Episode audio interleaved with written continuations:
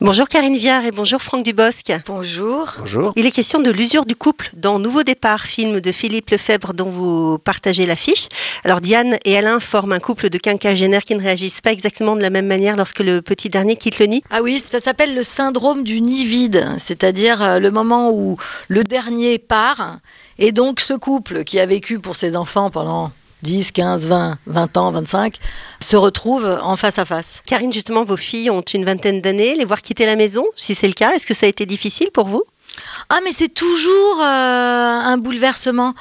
Difficile, euh, oui ou non. Ça peut ne pas être difficile, mais c'est au mieux déstabilisant. Bah parce que tu as été dans une fonction parentale pendant très longtemps. Ça a été un but, ça a été un cadre en soi, et ce cadre euh, s'en va. Tu peux te, te, féliciter, te réjouir que tes enfants s'en aillent, te réjouir que tes enfants aient envie de partir, mais, mais toi, c'est aussi une petite mort, c'est la fin de quelque chose, ça veut dire que tu te prends aussi ton âge dans la figure, ça veut dire que, ben voilà, cette partie-là de ton histoire est, est, un peu terminée, tu ne vivras plus avec tes enfants, et tes enfants maintenant, euh, voilà, volent de leurs propres ailes. C'est quand même toujours un peu compliqué, je pense. Et alors, est-ce que Diane vous ressemble Karine? Alors moi, c'est une question qui ne m'intéresse pas. Savoir ce que j'ai en commun avec mes personnages ne m'intéresse pas du tout parce que ça m'aide pas à jouer. Euh, en tout cas, euh, je ne sais pas si elle me ressemble, mais je la comprends. Si t'es les cheveux. le corps. Dans ce film, c'est la femme, donc Diane, qui vit une sorte de crise de la cinquantaine qu'on attribue plus traditionnellement euh, à la jante masculine. Est-ce que ce parti pris vous a surpris, voire intéressé, Franck? Euh, Surpris, non, intéressé, oui. C'est au cinéma qu'on le traite peu du côté de la femme, mais dans la vraie vie, on a autant l'homme que la femme, peut-être même plus la femme. Quand je vois le film, je finis par me dire que j'ai plus de copains qui sont retrouvés seuls avec leur femme qui avait envie de, de mieux que le contraire. J'ai l'impression que je vois plus de copines euh, qui s'envolent que de. J'ai l'impression que les femmes ont le courage, plus le courage, courage ouais. d'arrêter une relation qui ne les satisfait plus. Quand je pense que peut-être les hommes. Euh, attendent que la décision vienne de la femme et peut-être aussi euh, sont plus prêts à s'accommoder de ce mou. qui ne va ouais, pas. Je crois, je crois que nous, on est plus mou, plus moins lâche. courageux, ouais, plus lâche. Je le ressens euh, fortement de, des hommes, c'est qu'on est, euh, on est prêt à faire avec. Voilà, une femme, je pense beaucoup moins. Mais c'est pas nouveau. Hein. Je sais pas pourquoi au cinéma on a eu plus cette envie de voir, peut-être parce qu'il y avait beaucoup d'hommes au cinéma, mais de voir les hommes partir avec une petite jeunette ou quoi, ce qui arrive dans la vraie vie. Hein. Mais, euh, mais je comprends qu'après 50 ans, la femme ait envie aussi de partir et de s'assumer. Mais les femmes s'assument plus aujourd'hui, je pense, elles travaillent. Les femmes sont plus indépendantes ouais. aujourd'hui. Moi, je vois de plus en plus de femmes qui sont avec des hommes même plus jeunes. C'est des choses, il y a 20 ans, dont on parlait pas, qui, qui existaient extrêmement peu, qui étaient très minoritaires, alors qu'aujourd'hui... Euh, tu des types de 35 qui sont avec des femmes de 45, 50. Et en plus, c'est des couples qui fonctionnent bien parce qu'une femme qui a eu une vie, qui a eu des enfants, à 50 ans, elle peut avoir envie de beaucoup profiter, de beaucoup s'amuser. Tu peux avoir des hommes de 35 qui, eux, n'ont pas envie d'enfants. Et dès qu'ils rencontrent une femme de leur âge, elle leur fout le grappin dessus pour avoir des enfants. Il y a cette espèce d'horloge biologique qui pervertit beaucoup les relations de couple chez les gens assez jeunes, enfin vers 35-40. Et du coup, euh, ouais, l'homme de 35 peut être très à l'aise dans une relation amoureuse avec une femme franchement plus âgée. Alors, il y a plein d'autres sujets qui sont abordés hein, dans le film, comme les couples gays mixtes, la PMA, les sites de rencontres, tout ça sous l'angle de la comédie, mais quand même avec une, une réflexion. En tout cas, le réalisateur Philippe Lefebvre, vous le connaissez tous les deux depuis très longtemps, mais c'est la première fois que l'un et l'autre vous tournez avec lui? Bah oui, absolument. Oui. Moi, j'avais fait juste, il, réalisait une, une, série qui s'appelait Peplum, et j'avais fait une petite apparition euh, dedans, mais euh, vrai film, euh, non, jamais. C'est la première fois. Et, et tourner avec quelqu'un qu'on connaît bien, pour le coup, est-ce que ça change quelque chose? Évidemment. Enfin, C'est-à-dire que le boulot reste le même. Philippe, il a une autorité naturelle que je trouve très agréable. C'est un très bon directeur d'acteurs. Le scénario nous a enchantés. Franck et moi, on s'est appelés. Ça nous a vraiment enchantés parce que c'est pertinent, subtil, profond, très drôle, singulier et franchement une comédie. Donc il n'y avait vraiment aucune raison pour l'un ou pour l'autre de la refuser. La Mais ce qui est chouette, c'est que quand tu connais très bien les gens, en fait, tu gagnes du temps, c'est simple, tu t'embarrasses pas, il y a de la confiance, t'es pas dans la séduction, tu tu sais de quoi tu parles. Le regard qu'on pose euh, les uns sur les autres est assez gentil en fait. Alors Franck, dans ce film, vous jouez un rôle auquel vous ne vous attendiez pas forcément, celui du gentil, celui de l'homme blessé. Euh, Est-ce que c'est ce qui vous a donné envie justement de dire oui à Philippe Lefebvre? Pas forcément, c'est l'histoire. C'est l'histoire. J'ai tendance de plus en plus à regarder l'histoire avant mon rôle ou mon personnage, parce qu'il faut qu'il s'inscrive dans l'histoire. Là, ce que je trouvais beau, c'est l'histoire. J'avais pas envie euh, soit d'avoir le rôle le plus drôle, soit le plus intéressant, soit le plus. J'avais envie juste d'un d'un personnage qui s'inscrive dans l'histoire. Et dans l'histoire, il était, euh, il avait sa place. Et, et c'est pas mes rôles qui sont différents, c'est les rôles des hommes. C'est assez rare qu'on soit les victimes.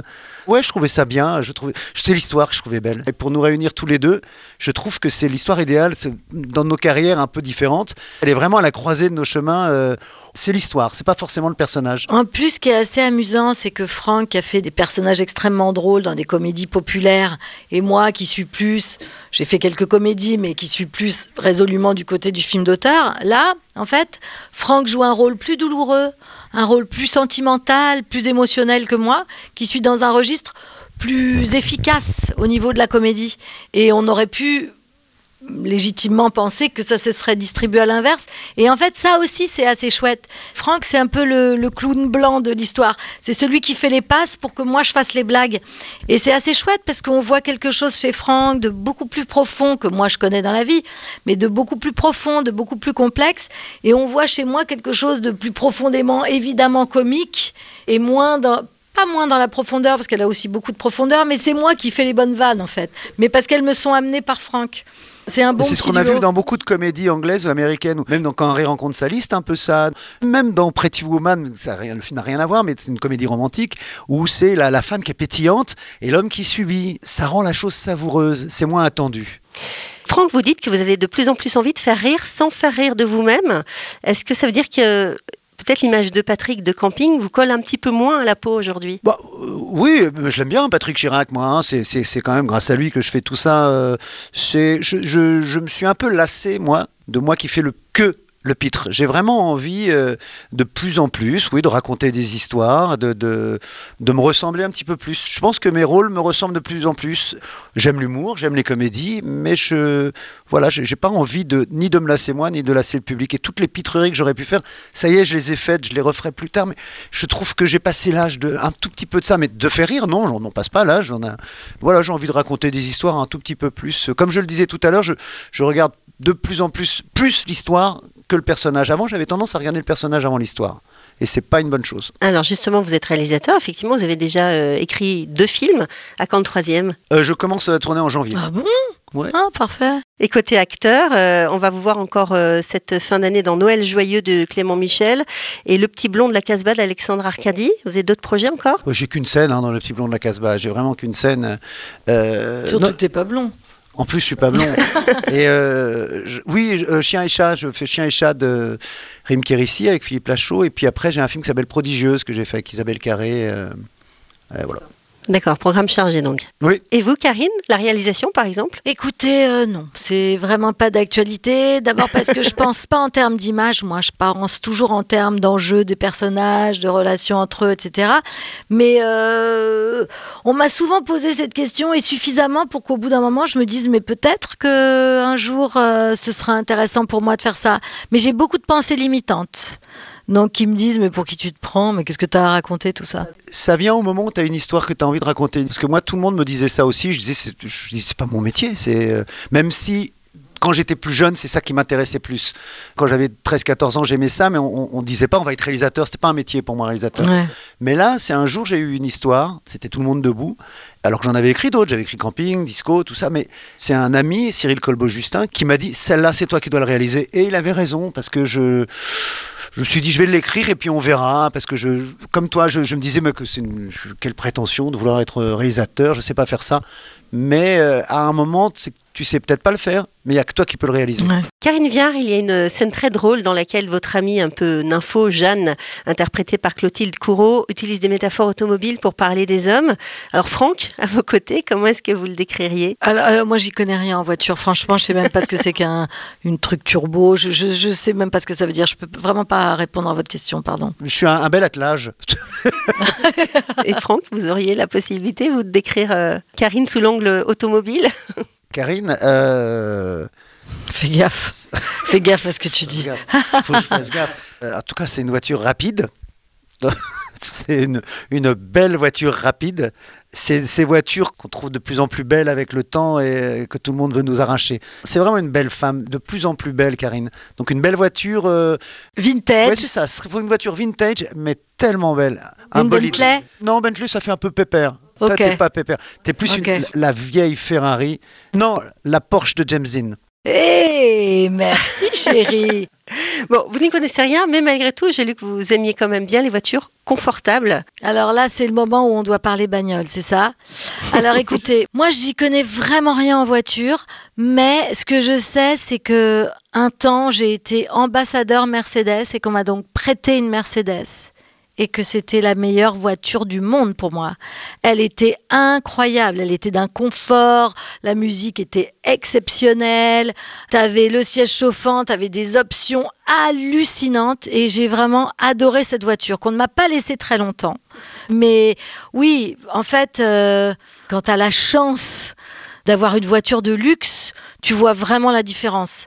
Mais voilà, c'est j'ai eu cette voiture le temps qu'on me la prête, sinon je n'en ai jamais eu une comme ça, jamais. Et vous avez une voiture, vous conduisez de temps en temps? Non, j'ai pas de voiture. Moi, j'ai un scooter dans Paris, mais euh, ma vie ne m'amène pas à avoir une voiture. Ce serait vraiment voilà, à, à Paris, t'as pas de voiture en fait, sauf si t'as une maison de campagne. Franck, lui, il a une maison de campagne, il aime faire de la route.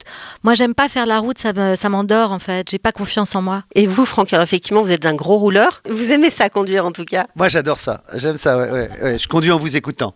Non, là, je conduis beaucoup, beaucoup. J'aime, j'aime prendre la voiture. euh, j'aime ça. Et alors, si je vous disais on part, allez, enfin, vous partez tous les deux, là maintenant, euh, où est-ce que vous iriez Dans quel véhicule Et pour le coup, qui conduirait? J'imagine c'est Franck? Ah bah c'est Franck, ça Ah bah, c'est c'est moi qui sûr. conduis. On a fait Paris-Cannes. Non, Rouen, Rouen. Ah non, Paris. Non, Non, de Paris. Ah non, Cannes, Rouen. Avec la, Rouen, Rouen, avec la voiture dit. de son grand-père, avec une BX. Avec une BX. Tous les deux. Tous les deux. les deux. On avait euh, une vingtaine d'années. Oui, oui. C'était euh, peut-être notre premier Cannes, en fait, euh, j'imagine. Ah bah c'était notre premier Cannes. Et on s'est arrêté à Nice, qui est après Cannes. Je sais pas pourquoi. On a dû louper la sortie de l'autoroute. On s'est arrêté au Negresco, on se l'est un peu raconté. Voilà. Et on a pris un petit déjeuner, on s'est rendu compte qu'il y avait des galets à la- sur la plage à Nice. On croyait qu'il y avait du sable. Moi, je me rappelle, je croyais qu'il y avait du sable. Et on a découvert qu'il y avait des galets. Oui, on a fait, on a fait euh, les 1000 km ensemble, on les a fait. D'accord. Mais c'est moi. Non, on conduisait chacun notre tour, je crois. Ah oui. Et encore bien avant, est-ce que vous avez des souvenirs de, de départ en vacances, peut-être euh, enfant avec vos parents dans la voiture? Ah bah oui, le délice.